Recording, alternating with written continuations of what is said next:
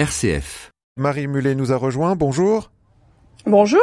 Vous êtes la présidente des Scouts et Guides de France. Il y a comme un air de cuisine au coin du feu ce matin, Marie, un air de vacances d'été et de jeunesse.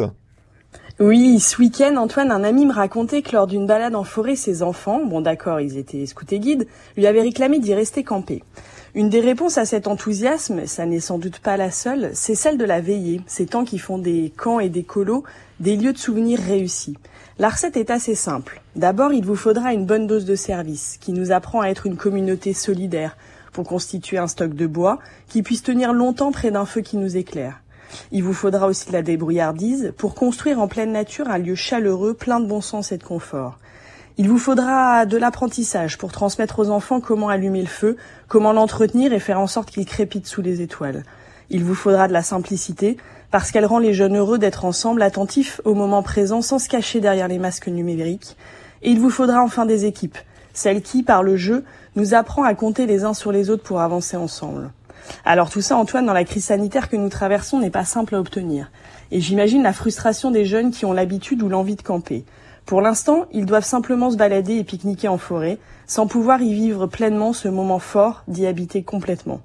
Alors on partage cette frustration avec vous, Marie, mais est-ce qu'on va pas tout de même pouvoir y retourner en forêt bientôt? Eh bien, nous l'espérons. Nous l'espérons parce qu'après l'épreuve souvent solitaire pour les enfants et les jeunes qui a été le confinement, cet été sera particulièrement important.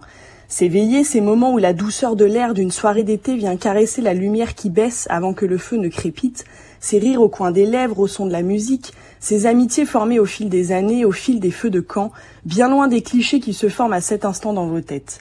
Tout ce temps passé à être ensemble dans la nature sont des lieux où les jeunes apprennent à vivre au présent, connectés à leurs amis, sans en passer par les écrans.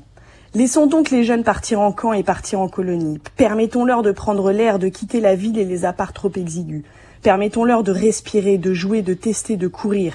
Permettons-leur d'être jeunes. Nous avons cherché à protéger nos plus fragiles, cherchons à protéger et à faire grandir tous les enfants cet été.